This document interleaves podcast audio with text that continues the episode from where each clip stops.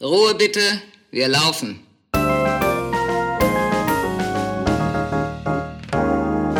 Herzlich willkommen bei Ein letztes Mal und dann nie wieder, der Theaterpodcast mit Magdalena Schnitzler, Theatermacherin, und Jarnot, Puppenspieler. Szene 27. Immersives Theater. Hallo Magdalena. Hallo Janot. Immersives Theater. Ich muss gestehen, ich habe gar nicht so viele Berührungspunkte damit gehabt bis jetzt. Du? Mm, doch, schon. Ich mache selber immersives Theater mit Chapeau Club. Finde das auch eine Theaterform, die mir sehr liegt, die ich mir auch gerne anschaue, bei der ich gerne teilnehme, dabei bin, darin eintauche. Das bedeutet ja Immersion, Immersion eintauchen und miterleben. Du hast bestimmt schon mal Theater, äh, immersives Theater gesehen, oder Janot? Nur einmal von einem Theaterclub in Bremen, das war in einem Keller. Und das hat mich ziemlich, ich glaube, das war einer mit der bewegendsten Theatererlebnisse, die ich hatte, weil die vier Mädchen, die das gespielt haben, einfach so pur waren und hm, ich weiß nicht, woran das lag. Na, vielleicht lag es auch einfach ein bisschen an meiner psychischen Instabilität. Aber äh, fand ich ganz großartig. Und weil, was ich, was mir halt da auch gefiel, war, dass man halt mit den Mädchen zusammen in diesem Keller war und da so durchgelaufen ist. Und man wurde da so ziemlich klug durchgeführt, aber nicht in so einem Style wie von, ähm, kommt ihr bitte hierher? Hier geht's, also hier geht's jetzt weiter. Mhm. Äh, sondern das war irgendwie total, oh, wie, äh, ergonomisch wollte ich sagen, das stimmt gar nicht total Organisch? Organisch, danke. Das waren, glaube ich, meine einzigen. Ja, und dann mit dir, mit dem Chapeau Club auf der Fusion.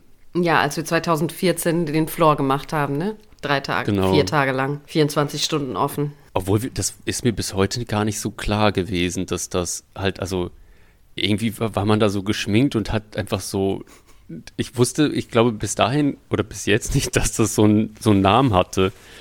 Dass wir da immersives Theater gemacht haben, meinst du? Ja, für mich war das einfach so, okay, man schminkt sich und ist einfach die ganze Tag und ist den ganzen Tag eine Rolle. Ja, das ähm, Bedeutsame war ja, dass es äh, eben, dass du ja mit dem Publikum direkt in Interaktion getreten hast. Mhm. Du warst in diesem Tickethäuschen direkt vor dem Zaun, der zu unserem Floor geführt hat und mhm. hast da schon, was hast du da überhaupt gemacht? Ich habe irgendwie mit der Glocke und Puzzleteile, ich weiß es nicht mehr. Was und dann gab es ja noch den Balkon, wo du mit den Leuten die ganze Zeit geredet hast und auf das eingegangen bist, was die gemacht haben und die dazu ja zu Akteuren in deinem eigenen Stück, was du in dem Moment erfunden hast, sogar gemacht hast. Hm? Stimmt. Da, da könnte wir eine eigene Folge drüber machen, wo wir vier Tage lang auf der Fusion gespielt haben. Mhm. Ja, ansonsten ist ja noch ein Zeichen von immersiven Theater eben, dass es ja keine vierte Wand gibt, wie du ja schon beschrieben hast mhm. dass das Publikum interaktiv an der Inszenierung teilnehmen kann oder auch nicht, aber dass man in einem Raum gemeinsam ist, in dem die sich zum Beispiel auch bewegen können. Genau, dass es eins zu eins Performance eben auch ist, dass es Berührungen zwischen Akteurin und äh, Zuschauenden geben kann. Das ähm, ist was, was wir auch total viel machen bei Chapeau Club. Oder so in eins zu eins mhm. Gespräche mit den Leuten geben, dass die bei uns in so eine Welt kommen. Das ist dann Saloon und dann sind die da auf einmal Saloongäste mit uns. Hä? Oh. Hallo. Wer klopft denn? Hi, hallo? ich hallo. bin Marie. Äh, hallo Marie. Ähm, äh, ich habe mir überlegt, ich würde gerne einen Podcast machen zum Thema immersives Theater. Und ähm, also es kann sein, dass ich das nur einmal mache und dann nie wieder, aber ähm, ich ähm, fand es irgendwie, also ich habe irgendwie, also ich bin einfach auf diese Idee gekommen und ähm, ja, ich habe mir gedacht, vielleicht ist das mit euch irgendwie eine ganz gute Sache. Also es klang irgendwie, ich habe euch gerade so ein bisschen zugehört, ich habe an der Tür gelauscht und habe gedacht, ähm, ihr redet über immersives Theater und habe ich gedacht, ja, lass uns doch einen Podcast machen darüber. Oh, cool, ich bin voll überrascht. Ja, Not? Äh, ja, äh, bist du unsere Nachbarin? Ich wusste gar nicht. Ja, ich wohne in Tempelhof, aber ich bin ähm, heute einfach, ich bin einfach, also es gibt ja keine Zufälle, ich glaube nicht an Zufälle, aber ich bin hier gerade vorbeigekommen und habe mhm. an der mhm. Tür gehört, dass sie ja von immersivem Theater geredet hat und du hast gesagt, ähm, das war das Berührendste, was dir jemals passiert ist. Und dann habe ich gesagt, ja, solche Leute brauche ich in meinem Podcast. Ach, ach, wir sind jetzt in deinem Podcast. Hast Wie, du uns eingeladen? Ähm, ich, nee, ich habe die Idee, dass wir zusammen einen Podcast machen. Okay. Aber habt ihr eine Affäre? Hä? Nein, ich bin gay. Also. Was? Ab und an. Magdalena, wer ist das? Also ich, ich bin jetzt ein bisschen verwirrt. Entschuldigung, bin ich da gerade in irgendwas reingeplatzt oder? Ähm, ja, also ich bin ja in Neukölln. Ich bin sowieso nicht an der Tür, wo ihr seid. Ich bin ja in meiner eigenen kleinen Welt. Aber Moment, ich mache mal kurz hier Face, äh, Gesichtserkennung und google mal ganz kurz, wer da in unseren Raum gekommen ist. Mhm. Also in deinen Raum, also in den Podcast von Marie. Unserem und wie heißt dein Podcast, Marie? Ich habe noch nicht so einen richtigen Namen, aber ich, also wie gesagt, vielleicht mache ich das nur einmal und dann nie wieder. Deswegen, ähm, vielleicht habt ihr einen Titel. Also früher hieß mein Podcast ja der Theater-Podcast und jetzt, jetzt habe ich ja gar keinen Podcast mehr. Hm. Ach so, du hattest sogar mal einen Theater-Podcast? Ja, früher hatte ich mal einen Podcast als ich noch nicht in Neukölln gewohnt habe, sondern bei Janot im Bad. Klar, ich glaube, ihr müsst mir ja noch was ganz schön viel über euch erzählen. Ähm. Aber ich glaube, es wäre besser, wenn du erstmal ein bisschen was über dich erzählst, weil es ist ja dein Podcast und ich würde gerne wissen, wo ich hier bin. So, na, ich fühle mich gerade so, als hätte ich mich irgendwie selbst eingeladen. Mhm, also ich habe Marie jetzt kurz ähm, gegoogelt und Marie hm. Zwinscher ist hier bei uns reingekommen. Und Marie macht immersives Theater. Sie hat eigene Stücke gemacht, immersives Theater, und hat da versucht, eine neue, eigene, andere immersive Form der Publikumsermächtigung auch zu finden.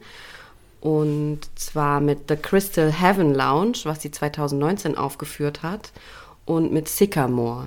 Das sind beide Stücke, über die sie uns vielleicht was erzählen möchte in ihrem eigenen Podcast. Ah, okay, ich habe noch andere Sachen von ihr gefunden, jetzt gerade im Netz. Sie lebt und arbeitet als freischaffende Theatermacherin, Performerin und Theaterpädagogin in Berlin.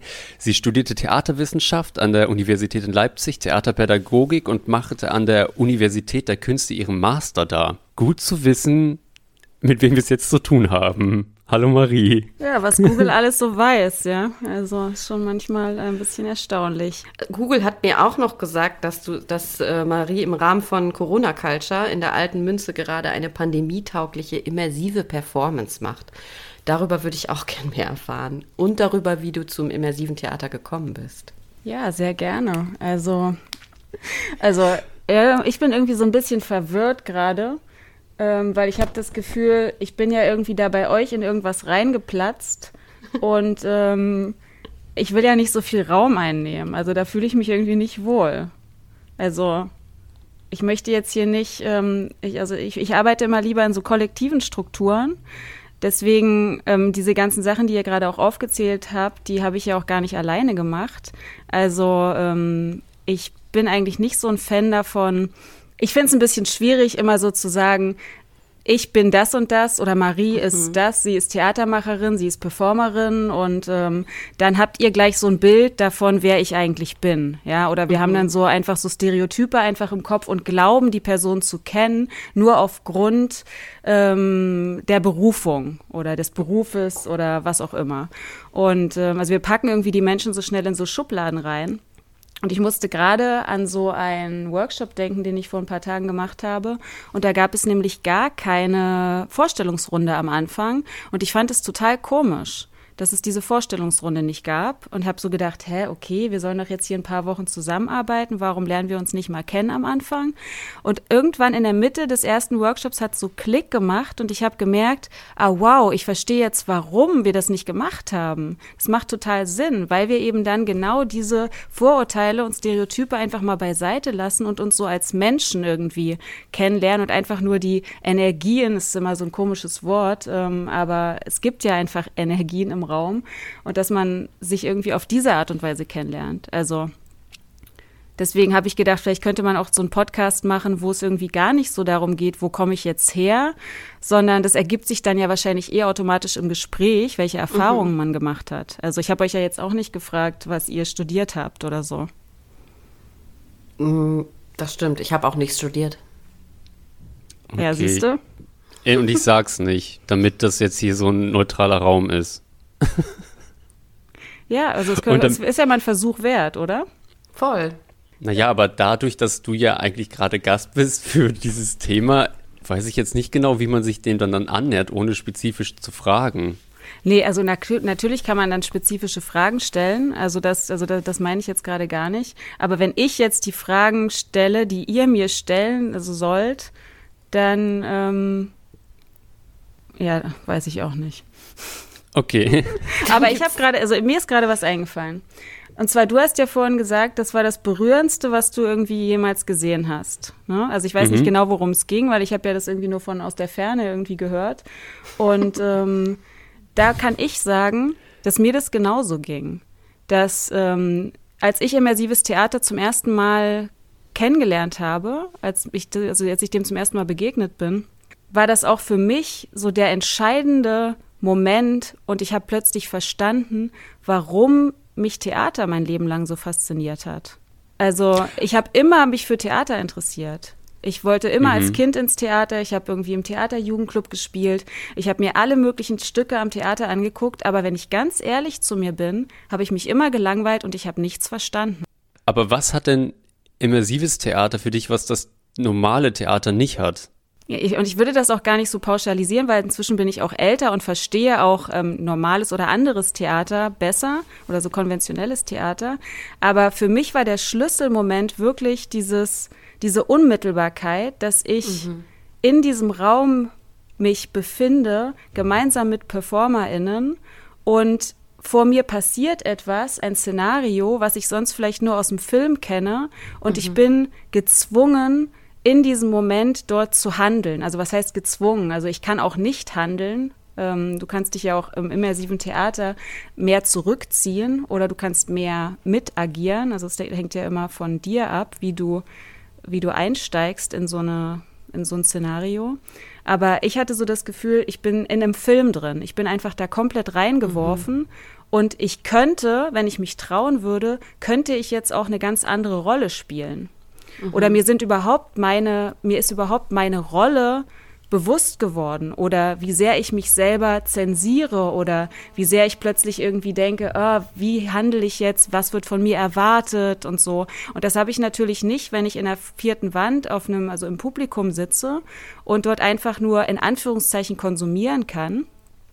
Also ich bin kein Fan von der passive Zuschauer und so, weil du bist ja auch beim Zusehen aktiv aber es ist eine andere Form von Aktivsein.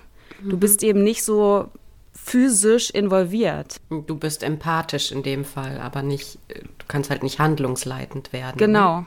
genau, ja. Und diese Ermächtigung, die ich gefühlt habe, als ich mein erstes Mal so immersives Theater erlebt habe, das war, das war wirklich so ein Schlüsselmoment. Also das erste Mal, dass ich ähm, immersives Theater erlebt habe, das war mit Signa. Und ähm, das äh, war einfach für mich so eine ganz, ganz neue Form. Das kannte ich einfach nicht. Das ähm, hat irgendwie mein ganzes Konzept von Theater umgeworfen und ich habe plötzlich einfach verstanden, warum mich Theater fasziniert und was mich am Theater fasziniert. Ich finde das, äh, mich hat das gerade sehr an meine eigene Geschichte erinnert, was du erzählt hast, weil ich auch immer einen großen Drang und Faszination nach der Bühne und nach Theater gespürt habe und halt in den letzten Jahren äh, und so geht es Jan und ja auch oft, sehr gelangweilt bin oder unbefriedigt aus äh, konventionellen Theaterstücken gehe. Und als wir angefangen haben, Chapeau Club zu machen, war das aber eher intuitiv, dass wir das immersive Theater gemacht haben. Ich wusste darüber eigentlich gar nichts. Wir haben ja mhm. 2012 angefangen. Und mir war einfach irgendwie wichtig, dass es nicht diese Trennung gibt, dass ich mit den Leuten reden kann, dass sie mir nah sein können, dass ich weiß, was, also dass ich weiß, das stimmt ja nicht, dass ich, äh, dass ich vielleicht eher erraten kann, was die gerade miterleben, als wenn da so eine anonyme Masse vor mir sitzt, dass ich auf die zugehen kann, dass ich mit denen sprechen kann, von denen eine direkte Reaktion bekomme, außer irgendeinen Applaus, den ich dann auch nicht deuten kann. Und dass es halt mehr ein Miteinander ist. Und dann habe ich 2013 eine richtig krasse Aufführung gesehen auf der Attention. Das hieß äh, von Roadside Company war das Radiant Project. Das war das gruseligste und krasseste, was ich mir je angeguckt habe. Ich hatte auch so ein Filmgefühl wie du. Ähm, die haben das an der Turmbühne inszeniert, falls ihr die kennt. Das ist eh so ein dystopischer Ort auf der Fusion. Und das war nach dem Film Stalker. Und man kam erst mal rein und dann wurde man in so eine Botschaft geschickt und musste so ein Formular ausfüllen. Und es war auch mitten in der Nacht und ich muss schon auch zugeben, dass ich super betrunken war. Aber ähm, ich war sehr zugänglich in dem Fall, also wie Janot das ja auch vorhin gesagt hat, ich konnte berührt werden. Und dann habe ich Dinge von denen bekommen. Der Raum hat sich auch noch per, äh, permanent transformiert. Die haben auf einmal die Bauzäune, die da waren, eingerissen sind. Dann waren wir nicht mehr von denen getrennt, waren gemeinsam mit denen auf einem, in einem Raum. Dann haben die den Raum wieder umgebaut. Das war unglaublich krass. Also es fühlte sich so an, als wären wir über das gesamte Fusion-Gelände gelaufen, obwohl wir eigentlich immer am selben Ort geblieben sind.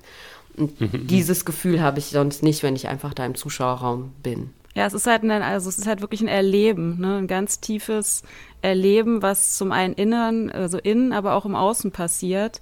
Mhm. Und ähm, es, ja, also es verschwimmt, es, die, die Grenzen verschwimmen halt so extrem.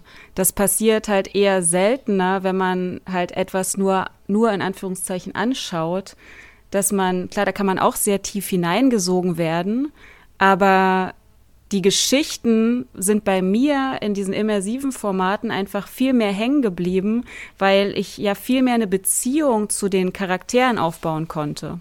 Und nicht nur so eine, also nicht nur Empathie zu üben, weil ich halt ähm, mitfühle, indem ich es anschaue, sondern weil ich wirklich einfach ähm, auch etwas von mir teilen konnte und auch in eine tiefe, sehr, sehr tiefe philosophische Gespräche gehen konnte ja, also du hattest es auch gesagt, Janot, vorhin ähm, über diese vier Performerinnen, dass die, dass die so authentisch irgendwie waren und so, so nah, dass mhm.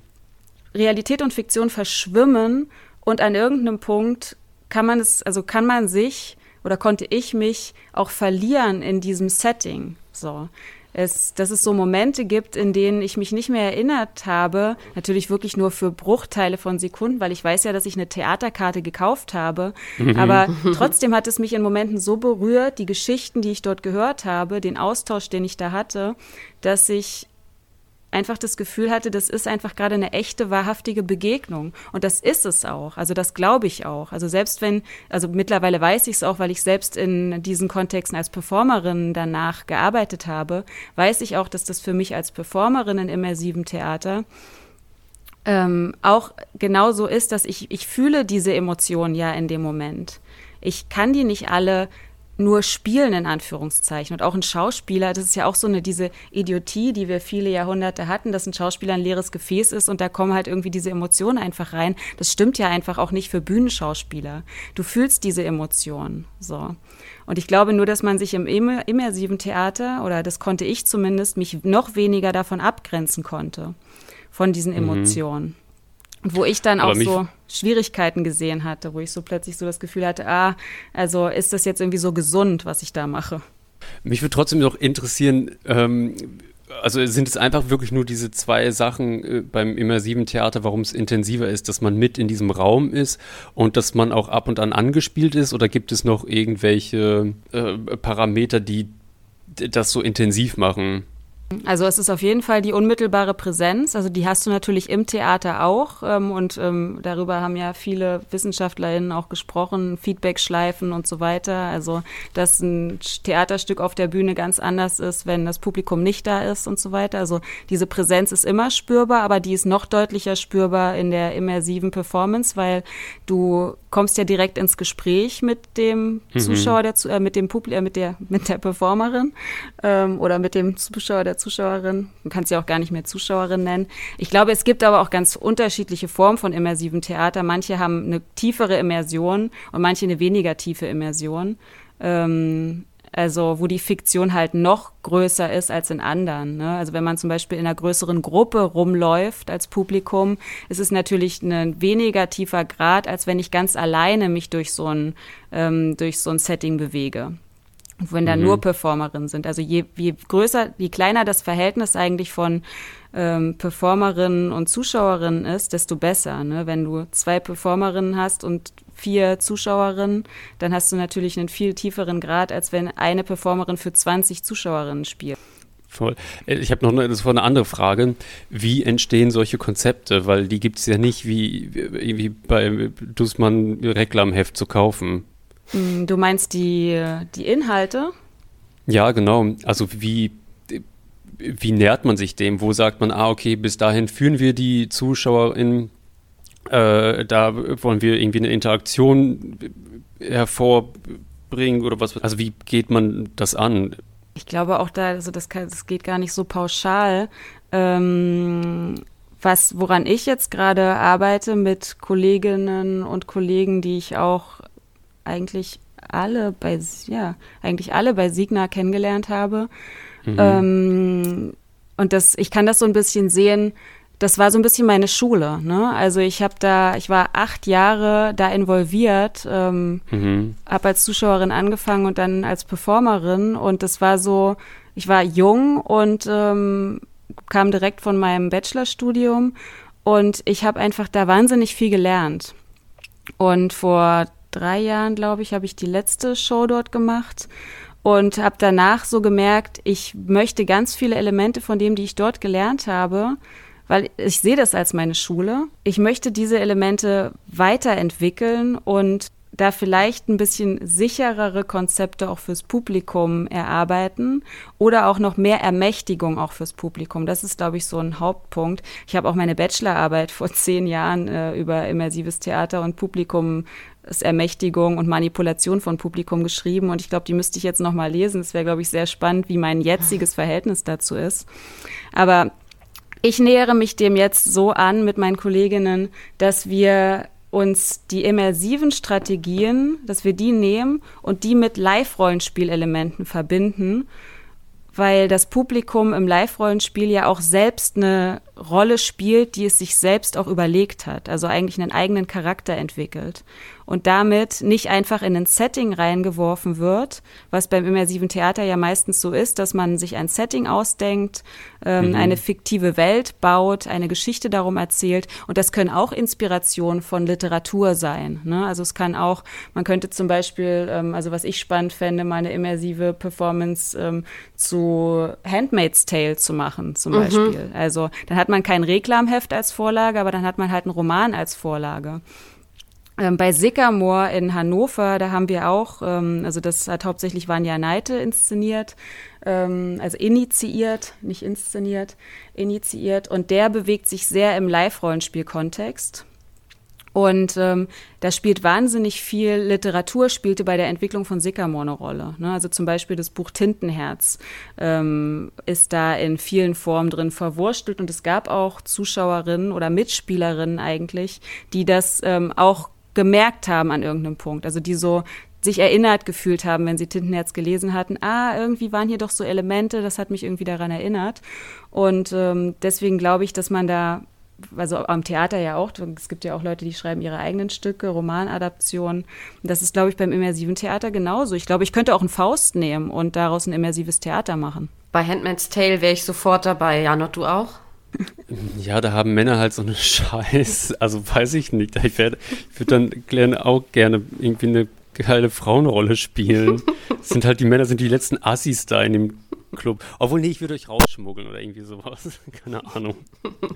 Aber was ich, du hast gerade Live-Rollenspiel gesagt und immersives Theater. Kannst du mal für mich oder auch für die Zuhörenden mal den Unterschied beschreiben? Also ich kann das natürlich immer nur aus meiner Perspektive, ja. aber wie ich immersives Theater erfahren habe, hat das Publikum nur eine vorgegaukelte, in Anführungszeichen, ähm, Ermächtigung oder Macht. Ähm, du wirst in ein Setting geworfen oder trittst in ein Setting und du hast vorher bis auf den kurzen Beschreibungstext im Programmheft oder ähm, auf der Seite des Theaters, wo das jetzt gerade gespielt wird, ähm, weißt du eigentlich nicht wirklich, was da jetzt passiert. Du weißt nicht, was dich erwartet. Und ähm, kommst in dieses Setting und da sind 30, 40, 50 PerformerInnen und ähm, bist dort und wirst eingeführt in ähm, den Abend quasi, aber alles halt innerhalb der Fiktion.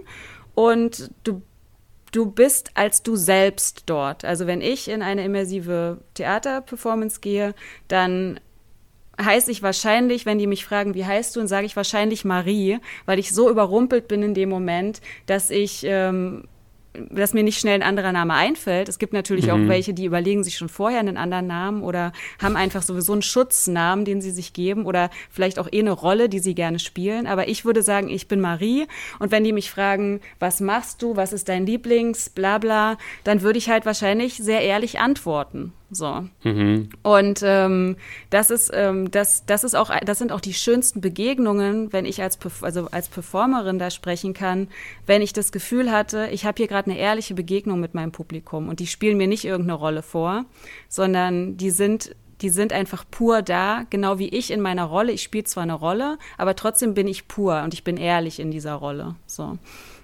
Und ähm, im Live-Rollenspiel ist es so, dass du vorher ziemlich genau gebrieft wirst, was der Inhalt ist.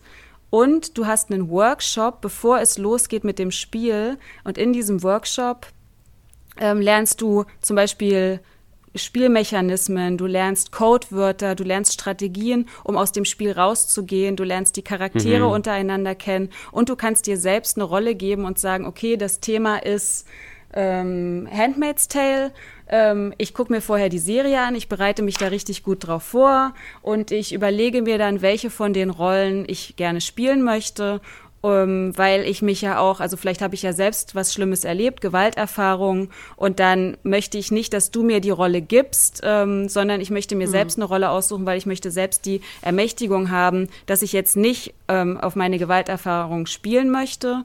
Also ich möchte nicht mit den biografischen Elementen spielen, und ich möchte nicht darauf angesprochen werden. Das heißt, ich kann, ähm, es gibt einen Code, der, der ist zum Beispiel, also es gibt was ganz Einfaches im Lab, was ich gelernt habe, dass man die Arme vorm, ähm, vor der Brust überkreuzt. Und das bedeutet ähm, irgendwie, man x sich raus. Also man mhm. ist einfach raus aus dem Spiel. Wir haben jetzt in unseren Formaten mit eleganteren Lösungen gearbeitet, dass man nicht so in Anführungszeichen plumpe, ähm, irgendwie ich mache hier so ein X und dann bin ich raus, sondern wir haben das immer in die Fiktion eingebaut, irgendwie so ein Codewort. Und ähm, dass das halt jeder wusste, ne? Das wussten die Performerinnen und das wussten die Zuschauerinnen.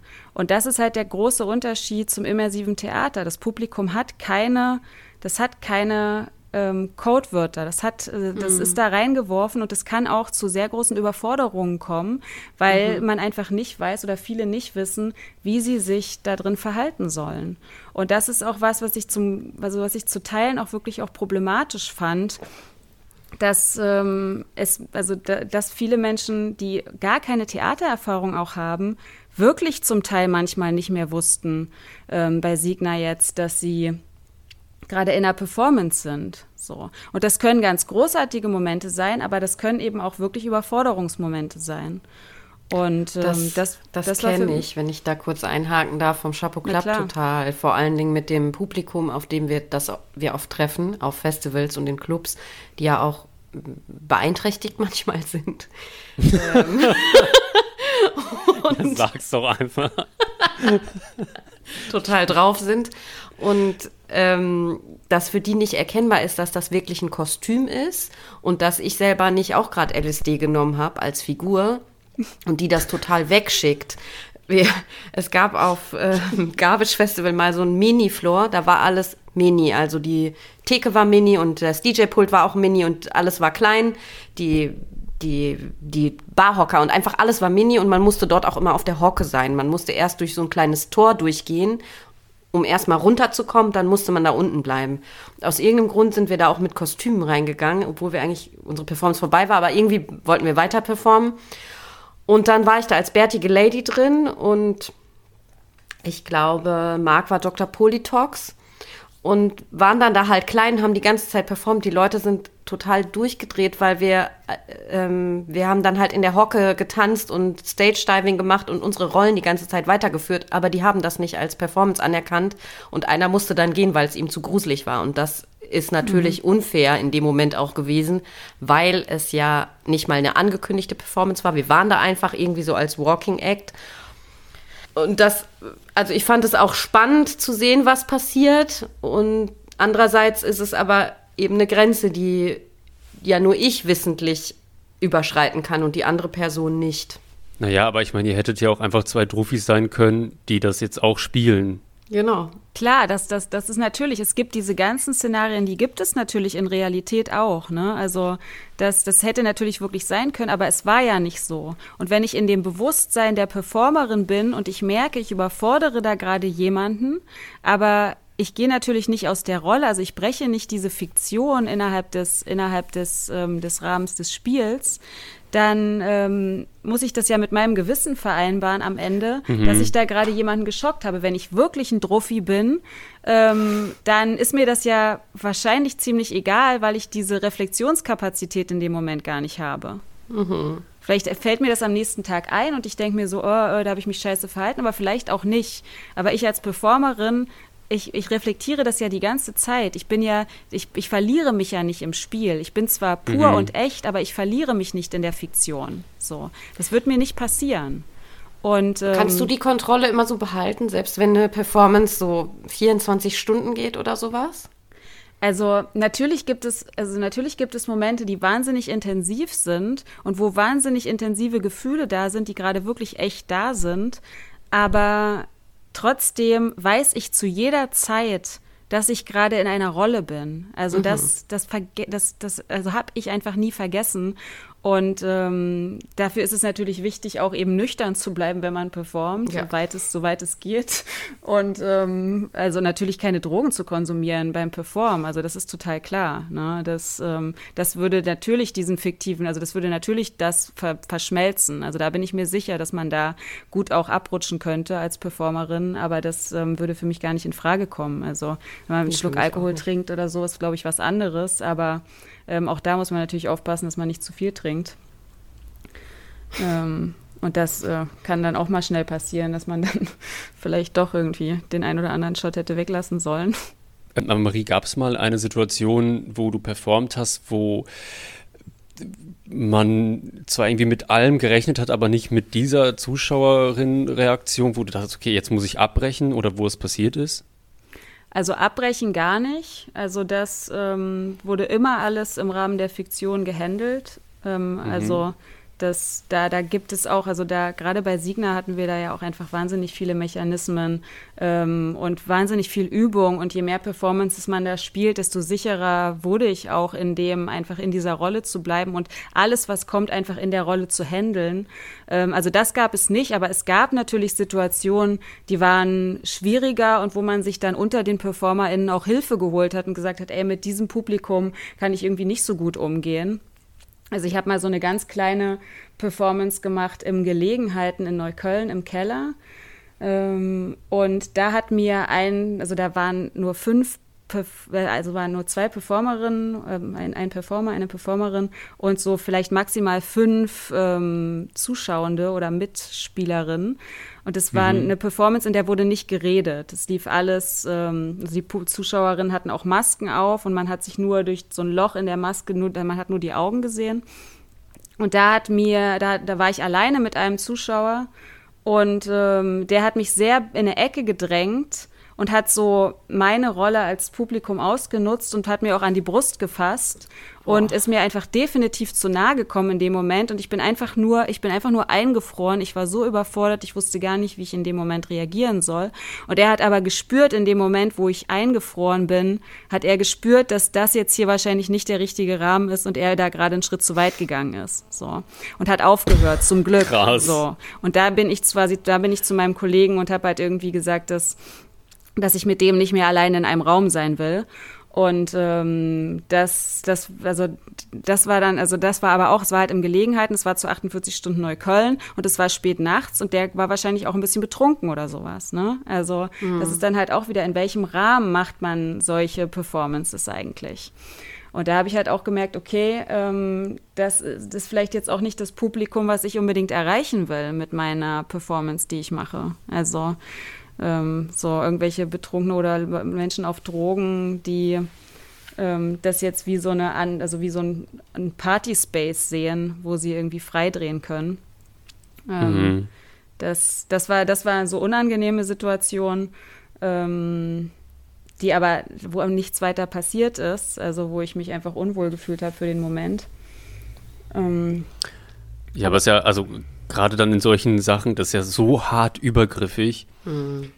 Ich kann mich nur an eine Situation mal auf der Bühne erinnern, da hat mir ein Zuschauer in der ersten Reihe die Füße gestreichelt. Mhm. Und also und ich, also wenn ich jetzt, wenn du mir jetzt sagst, ah, der hat mir dann einfach an die Brust gefasst, dann, also echt, ich frage mich dann wirklich, also wo, also ich habe dafür gar kein Verständnis. Ich weiß auch gar nicht, woher die Leute das nehmen, jemanden anderen einfach dann noch so intim zu berühren, finde ich äh, krass.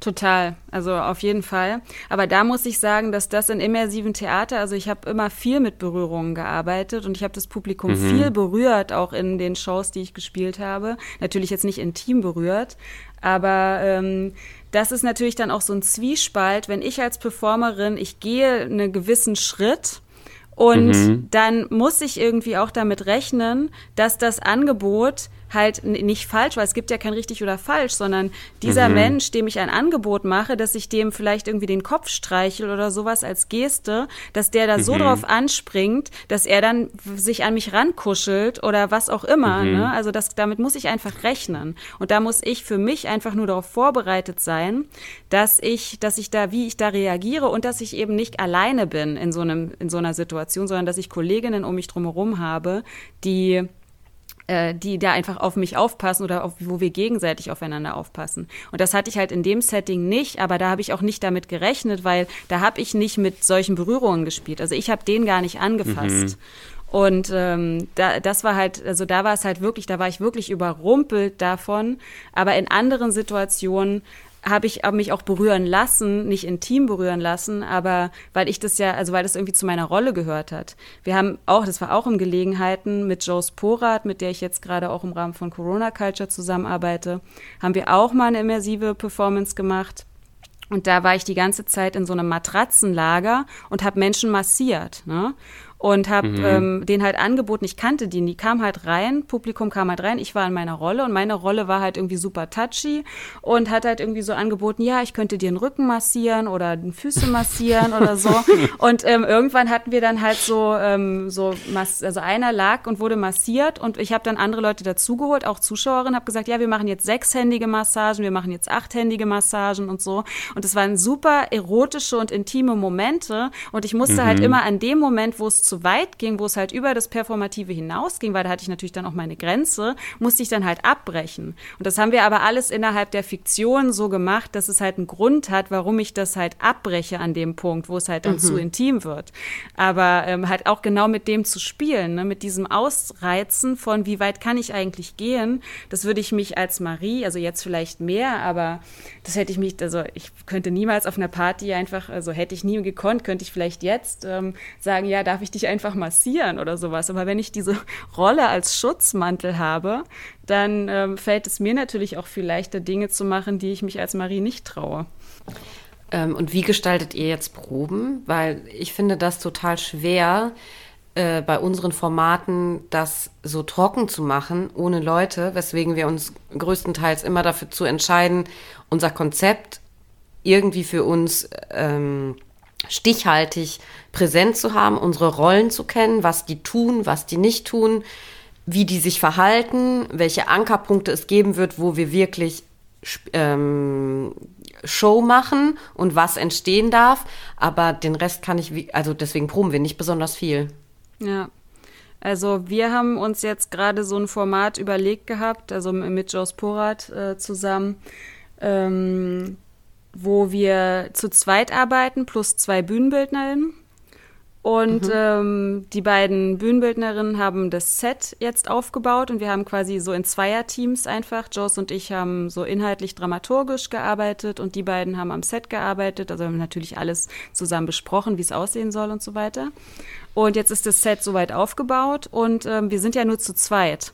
Und deswegen können wir, also weil wir haben halt extra gesagt, wir machen halt eine Performance, die jetzt mal pandemietauglich ist. Mhm. Ähm, und reichen da einfach eine Förderung ein beim Fonds Darstellende Künste. Das war wirklich wahnsinnig spontan. Eine Woche vor Abgabetermin im November ähm, saß ich mit Joes auf der Bank und wir haben halt so gedacht, okay, dann schreiben wir doch jetzt einfach noch einen Antrag.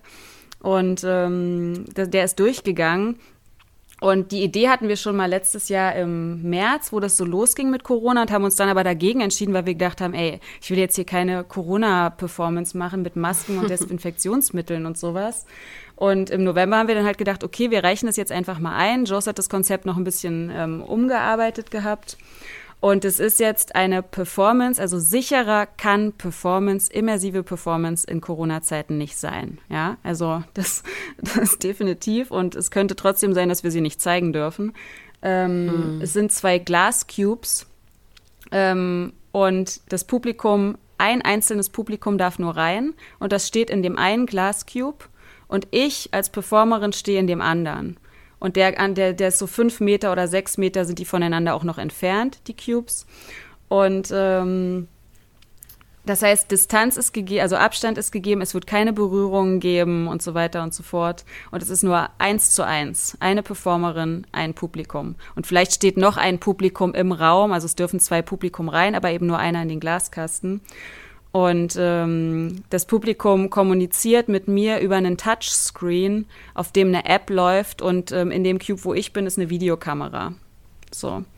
Krass. Also auch die Digitalisierung noch mit drin und so weiter und so fort.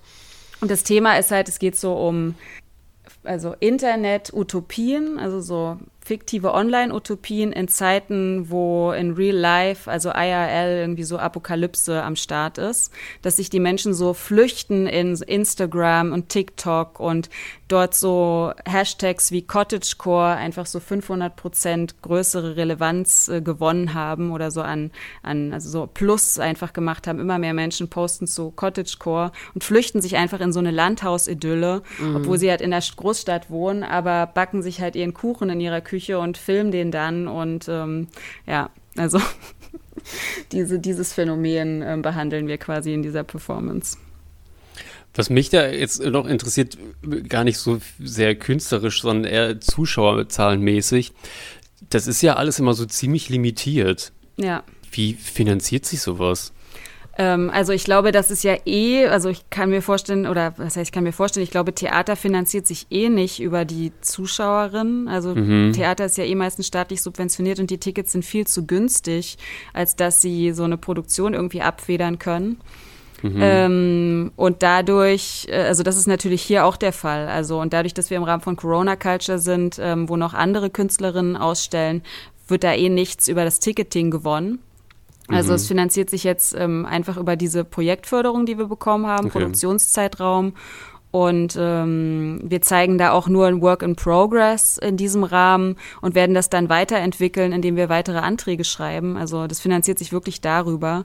Aber mhm. es ist halt die Stärke an dem immersiven Performance, also in der immersiven Performance, dass man einfach diese Face-to-Face-Kommunikation hat. Ne?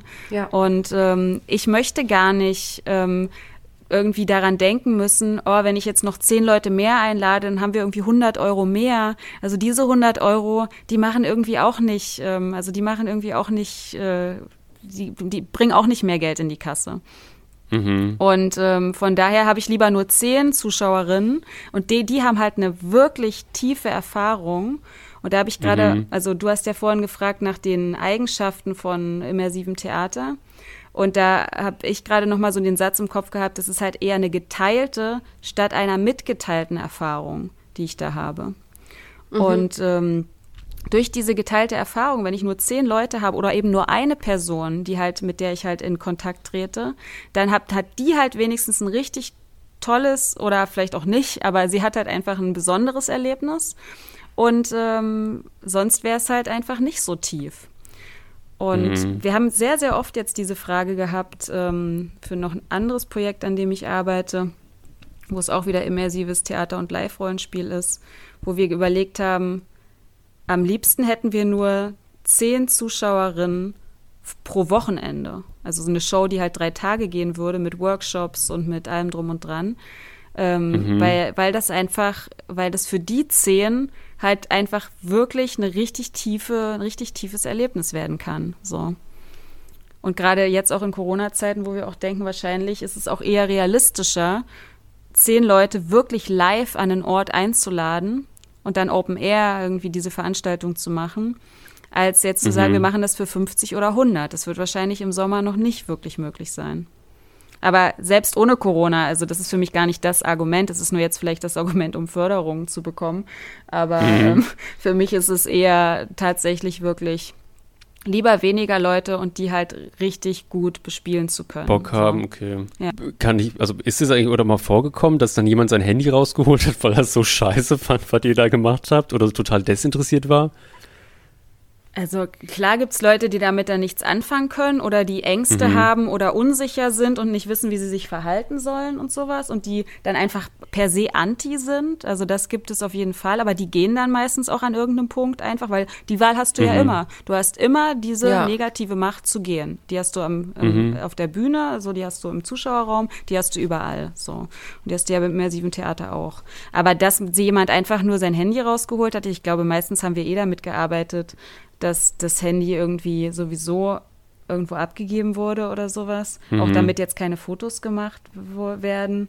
Manchmal mhm. haben wir es dann auch in die Fiktion eingebaut, wie jetzt bei The Crystal Heaven Lounge, was, ähm, ähm, was wir ähm, auch 2019 gemacht haben äh, mit Simon Salem. Genau, da, da wurde es in die Fiktion eingebaut, dass das halt irgendwie die Strahlung abgeben sollte und deswegen musste das in so einen Sack gepackt werden und mit einer, mhm. äh, mit einer Sicherheits-, äh, wie mit so einem Kabelbinder zugeklebt werden und so, äh, zugebunden werden.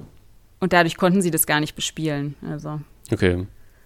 Aber nee, das ist eigentlich noch nicht passiert. Also, aber du bist halt wirklich einfach, du hast so viel zu sehen und so viel, du kannst dich, wenn du dich drauf einlässt, ähm, brauchst du dein Telefon in dem Moment nicht. Das find, also das ist aber auch ein Erlebnis, was ich im Chapeau Club eigentlich auch gemacht habe. Aber wir, wir spielen ja schon für eine größere Masse, was dadurch kommt, dass wir immer an Orten sind, wo die Leute einfach hinkommen können und mhm. nicht speziell eingeladen werden. Der Raum ist aber, äh, wir haben immer unterschiedliche Rollen. Einige sind die, die wirklich diesen eins zu eins Kontakt suchen, herstellen oder auch provozieren. Und andere sind dann da, die so eine, die aber so ein Bühnensetting trotzdem bespielen. Wir haben ganz oft Formate, wo es äh, Leute gibt, die im Publikum rumlaufen, mit denen was machen, die zusätzlich verwirren und die an und es gibt aber einen Fokusort noch, der auf einer sogenannten Bühne dann stattfindet, wo irgendwas moderiert wird oder kleinere Show-Acts kommen. Und dadurch kann man den Zuschauern halt auch nochmal überlassen. Möchten die da jetzt einsteigen oder möchten die sich in die anonyme Masse begeben? Da mache ich eigentlich schon auch schöne Erfahrungen, dass die das auch wechseln, dass die immer wieder diese, mal nur diese Beobachterposition, mal die Mitspielposition einnehmen. Mhm.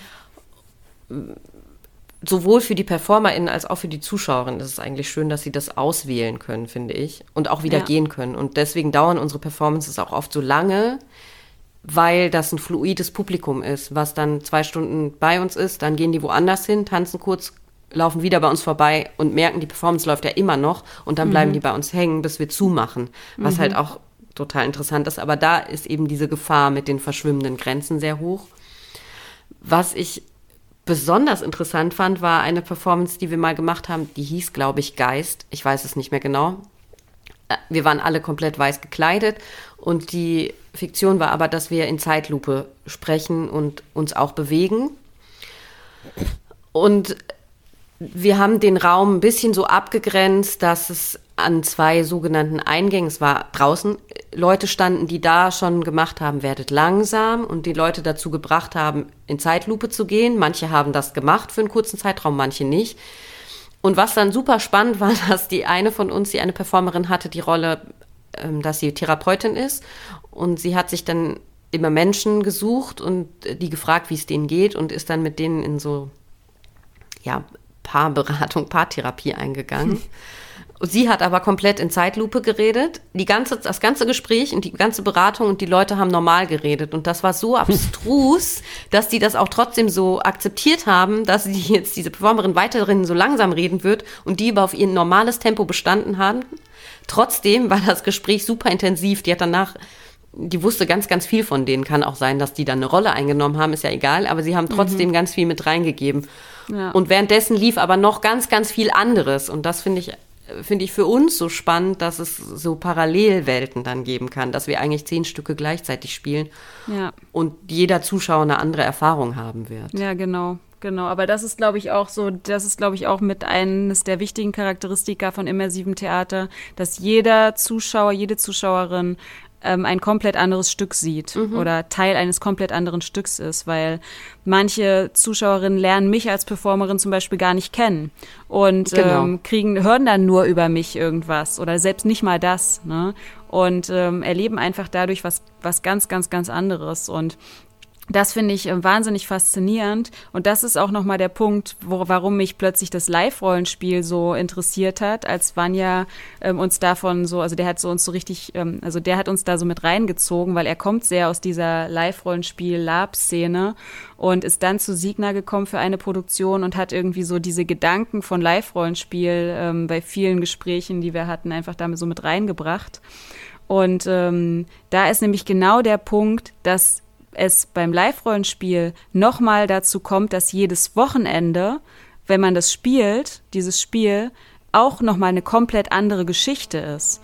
Weil beim in, immersiven Theater gibt es ja schon eigentlich eine ziemlich geschlossene Dramaturgie. Also natürlich mhm. innerhalb, also innerhalb des Rahmens, wenn das Publikum da ist, ist natürlich sehr viel spontan und es entstehen Dinge, die danach als Geschichten bleiben. Aber das Stück an sich und wie es endet, ähm, das, das, wird, das wird das Publikum nicht ändern können. Also sagen wir, da sind Kinder gefangen gehalten in einem Keller und das Publikum will die retten. Es wird es nicht schaffen, diese Kinder zu retten. So, weil dann die Fiktion mhm. zusammenbricht und ähm, wir können nicht die echte Polizei anrufen. Also das können wir natürlich machen, wir können auch im Rahmen damit spielen, aber es wird immer so bleiben, dass die Kinder in diesem Keller gefangen gehalten bleiben. Das Publikum hat diese Macht nicht, die Story zu ändern. So.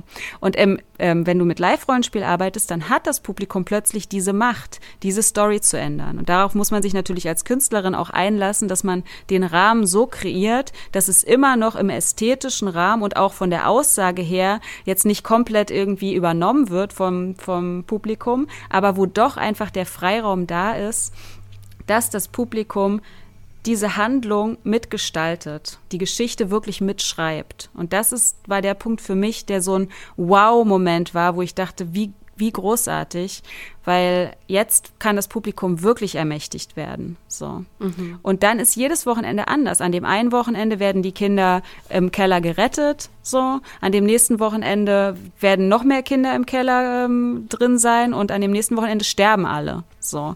Weil einfach die Handlung sich so entwickelt, dass es einfach so, also dass es so passiert. Und das war für mich bei Sycamore ähm, in Hannover 2019, da habe ich zum ersten Mal an sowas teilgenommen. Also wir haben, wir haben das zum ersten Mal ausprobiert und ich habe zum ersten Mal als Performerin in einer Mischung aus immersivem Theater und Live-Rollenspiel gespielt. Und das war für mich so eine großartige Erfahrung, dass ich auch viel mehr improvisieren musste natürlich als mein Charakter. Ich konnte mich nicht auf meine Muster verlassen und ich konnte nicht irgendwie jeden, jedes Wochenende dasselbe ausprobieren, weil ich natürlich so viel mehr Handlungsangebote von den Zuschauerinnen in Anführungszeichen bekommen habe, die ja gar keine Zuschauerinnen mehr sind, sondern wirklich ermächtigte Mitspielerinnen auf Augenhöhe.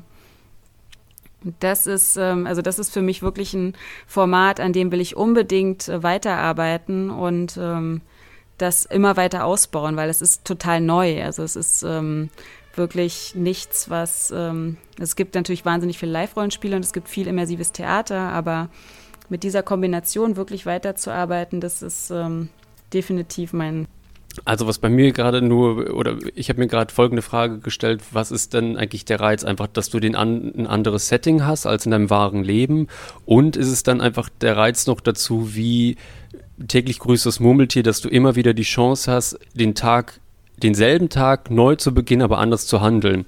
Und dann habe ich mich doch gefragt, aber könnte man nicht dann einfach jeden Tag, also außerhalb von diesem Spieldingsbums, einfach im Real Life rausgehen und einfach sagen, ey, heute sehe ich mal das Leben wie so ein krasses Rollenspiel-Game und ich mache mal Sachen, die ich mir sonst, sonst nicht traue. Ja, ich glaube, genau das ist der Punkt, dass darüber, dass man diese Erfahrung macht, oder ich habe diese Erfahrung gemacht und habe dadurch viel mehr den Freiraum gewonnen, dass ich das auch in meinem normalen, äh, normalen, also in meinem Alltagsleben mhm. machen könnte. Dass ich mich trauen kann, mhm. weil wir spielen ja immer Rollen. Also auch dieses Bewusstsein dafür, mhm. dass alles, was wir, überall wo wir sind, wir spielen eine Rolle. Ne? Und äh, wir Klar. werden auch als bestimmte Rollen irgendwie gelesen und wir haben die Rolle als Mutter, als äh, Tochter, als was auch immer.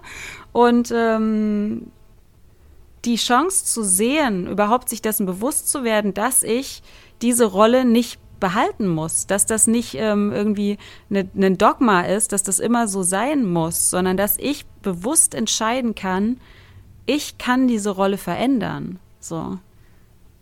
Und ich glaube, das ist halt was, das muss ich erst mal lernen. Das, mhm. das muss ich erst mal verstehen, dass ich diese Macht habe, dass ich nicht ein Opfer bin und ähm, es ist alles vorbestimmt und das ist halt so, das Leben ist halt so. Ne? Ich bin halt. Aber so und so. Aber glaubst du, also ich weiß nicht, ich will dich ja jetzt nicht irgendwie in eine Ecke drängen oder so, aber glaubst du wirklich, dass du das lernen musst? Ich habe immer das Gefühl auch von mir selber, ah, es ist eigentlich eine Ausrede, weil ich eigentlich eher Angst habe, wenn ich mich jetzt so und so verhalte in meinem normalen Leben vor, also dass ich aus der Gruppe ausgeschlossen werde, dass die Leute mich komisch angucken, dass es eigentlich eher das ist. Also, dass ich freie also wenn ich wollte, könnte ich so viele andere Sachen machen und ich mich immer wieder neu zeigen, aber ich merke, dass eigentlich nur Angst eine große Rolle spielt. Genau, aber du, du kannst ja lernen, indem du eine andere Rolle spielst, dass das dass ja nichts Schlimmes passiert. Mhm. Sondern dass es dir eigentlich ein gutes Gefühl gibt und dass du eigentlich vielleicht irgendwie merkst, oh wow, die Reaktion darauf, ähm, das hätte ich mich niemals getraut, ähm, die Reaktion ist ja gar nicht so, wie ich irgendwie ge geglaubt habe oder so.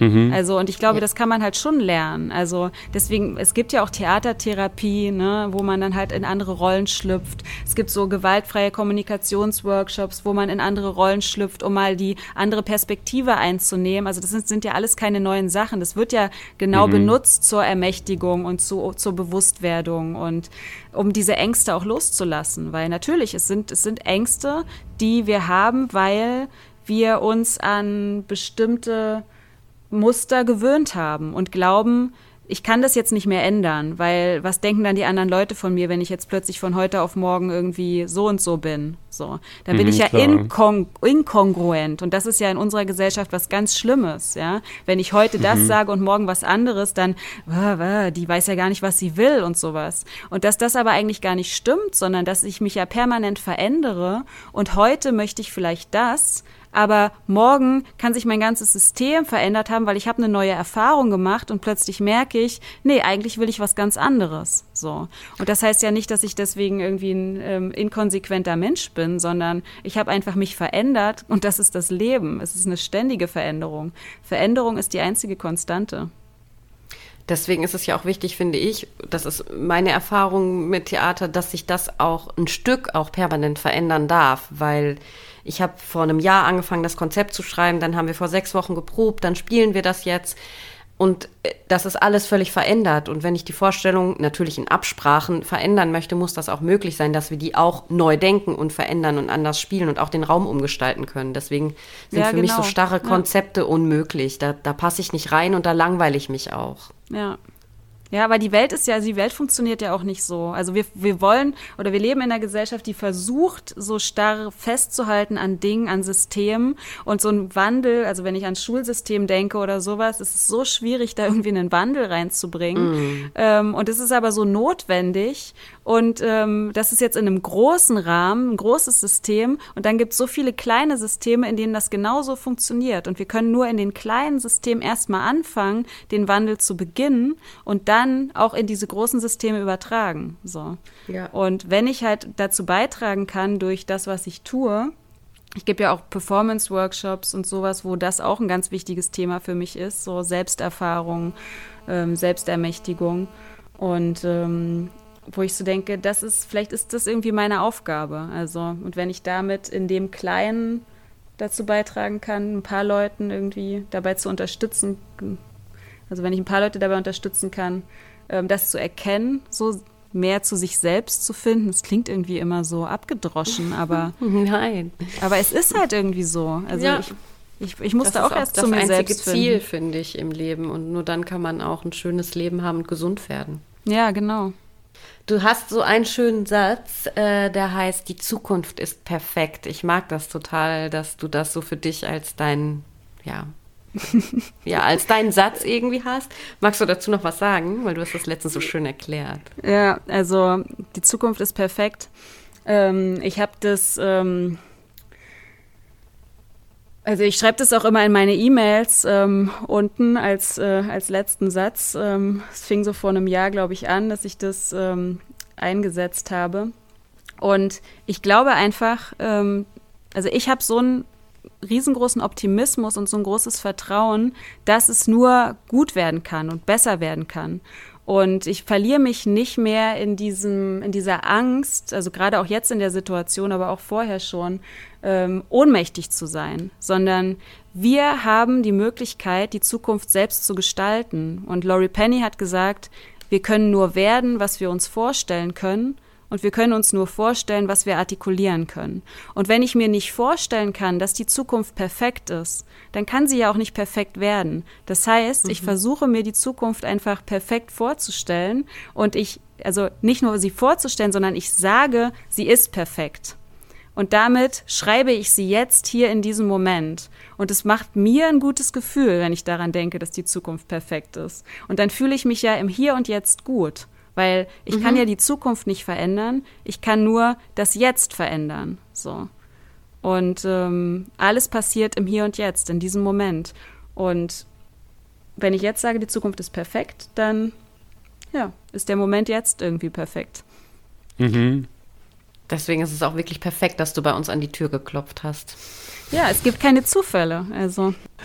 Aber was mich noch interessieren würde, gab es bei den ganzen Geschichten noch so ein Epic Fail mal, wo du irgendwie laut lachen musstest, wo du dann nicht in der Rolle bleiben kannst, weil das machen wir mit den Gästen, dass sie uns ein Epic Fail erzählen von den Vorstellungen. Ähm, ach so, ah, von, den, von den Vorstellungen. Ich habe jetzt so an so eine andere Anekdote gedacht.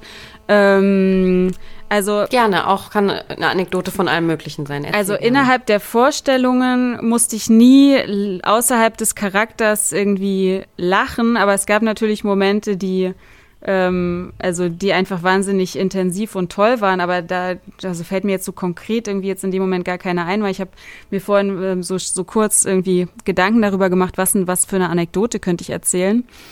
Und ich kann euch eine Geschichte erzählen, die einfach mich wahnsinnig berührt hat. Und zwar war das auch in Hannover mit Sycamore und wir haben wir haben eine Produktion gemacht und wir hatten insgesamt für diese gesamte Produktion 5000 Euro und wir waren zu fünft. Also wir ähm, haben quasi, also, also ja, also das ist ja egal. Wir haben quasi zu fünfte mhm. Produktion gemacht für 5000 Euro und hatten wahnsinnig viel ähm, Set-Design. Also wir hatten da, die Presse meinte, wir hätten 20.000 Bücher dort gehabt im Set. Ich weiß nicht, ob das stimmt, aber es kann sein. Also es waren wahnsinnig viele Bücher und ähm, auch so wahnsinnig viele alte Möbel. Und die mussten ja irgendwo herkommen für wenig Geld. Und wir haben ähm, mit so Hotels kooperiert und ähm, da gab es so ein Hotel in der Nähe von Hannover, ähm, der Kastanienhof. Und ähm, wir haben dort angerufen und gefragt, ob die irgendwas noch im Keller rumzustehen haben, so an Möbeln aus dem Hotel, Matratzen, irgendwas, was sie halt irgendwie gerade loswerden wollen. Und da meinten so, ja, wir haben den ganzen Dachboden voll. Und ähm, dann sind wir auf diesen Dachboden und haben uns die schönsten und tollsten Sachen da irgendwie mitnehmen dürfen und ähm, wollten dann das Ehepaar einladen zu uns ins Set, zu Kaffee und Kuchen und wollten das halt richtig gemütlich machen für die. Und die sind dann auch gekommen und ähm, haben mit uns Kaffee und Kuchen äh, gegessen. Und dann sind, die, dann sind die aufgestanden, weil sie gehen wollten und dann legten die uns noch 100 Euro auf den Tisch und sagten, oh, kauft, kauft oh. euch davon was Schönes. Und wir waren, das war irgendwie, fühlte sich so an, als wären Oma und Opa zu Besuch. Und ja. es war einfach so, es war so ein berührender, wunderschöner Moment, wo ich so dachte, man, wir wollten euch doch einladen, um euch was Schönes zu machen, ein Danke zu mhm. sagen. Und jetzt legt ihr uns noch irgendwie dieses Geld da auf den Tisch. Ähm, ja, das war also einfach ein sehr, sehr schöner Moment, was man für tolle Begegnungen einfach hat ähm, in dieser Form von Arbeit, wenn man so ja auch einfach darauf vertraut, dass die richtigen Sachen und die richtigen Begegnungen einfach passieren werden. Ne? Und das war mit dem Kastanienhof auf jeden Fall eine ganz tolle Begegnung. Ich habe immer noch ein paar Andenken davon in meiner Wohnung, die ich mitgenommen habe, über die ich mich jeden Tag sehr freue. Das klingt aber sehr schön. Total schön. Ja, wenn das ja, ich meine, das ist ja auch dein Podcast, Marie. Möchtest du, also liebe Zuhörerinnen, äh, fangt auf jeden Fall nochmal an, die ganzen Podcast-Folgen, Szenen von vorne zu hören. Man kann das ja gar nicht oft genug hören. Folgt uns, schreibt uns, wenn ihr irgendwelche Fragen habt bei Facebook oder Instagram. Und Marie, wenn du Bock hast, kannst du jetzt Tschüss sagen. Deine Zuhörenden verabschieden. Ja. Ja, also ihr Lieben, wunderschönen Menschen da draußen, die das hier gerade ähm, gehört habt. Ich habe mich sehr gefreut, dass ihr bei meinem ersten Podcast dabei wart. Ähm, vielleicht war es auch der letzte. Also ich bin mir nicht sicher, ob ich das noch ein anderes Mal mache. Jetzt habe ich diesen schönen Satz vergessen. Wie ging der nochmal? Ein letztes Mal und dann nie wieder. Ja, genau. Ich weiß nicht, ob das ein letztes Mal war und dann nie wieder, aber ich ähm, hoffe natürlich, ihr schaltet weiterhin ein beim Theaterpodcast und ähm, vielleicht bin ich ja auch nochmal dabei. Würde ja. mich freuen. Würde ich mich auch sehr freuen. Ich hoffe, dass wir nochmal in deinen Podcast eingeladen werden. Ja, Vielleicht ich hoffe auch, ja dass ich nochmal in eurem Podcast eingeladen werde. Vielleicht machen wir auch einen ganz neuen Podcast, einen immersiven ja, glaub, Wir müssen das jetzt auch nochmal so, so ganz, also wir haben das irgendwie nicht so gut gespielt auch, ne? Also wir sind so ein bisschen immer wieder durcheinander gekommen mit ähm, mein und dein Podcast und das war dann vielleicht doch ein bisschen, ähm, wir hätten unsere Charaktere ein bisschen besser vorbereiten müssen. Ja, ich glaube, das Narrativ war noch nicht ganz ausgereift. Ja, ich glaube auch. Da müssen wir nochmal drüber nachdenken. Also. Vielleicht ist das nicht unbedingt die Dramaturgie für die nächsten Folgen. Wir werden welche erfinden. In diesem Sinne. Also vielen Dank fürs Zuhören und vielen Dank, Marie, dass du an unsere Tür geklopft hast. An Janots Tür, weil ich bin ja in Neukölln. Und ähm, ja, bis bald. Ja, danke Auf euch. Wiedersehen. Tschüss. Das war ein letztes Mal und dann nie wieder der Theaterpodcast mit Magdalena Schnitzler, Theatermacherin, und Jarnot, Puppenspieler. Musik Rupert Schnitzler, Tonmischung Studio Lentrum. Ansage ich, Regina Lemnitz. Bis zum nächsten Mal. Und danke, schön gemacht. Und jetzt bitte ich die Kollegen und Kolleginnen der Technik, Requisite und der Tonabteilung für den Abbau zur Bühne.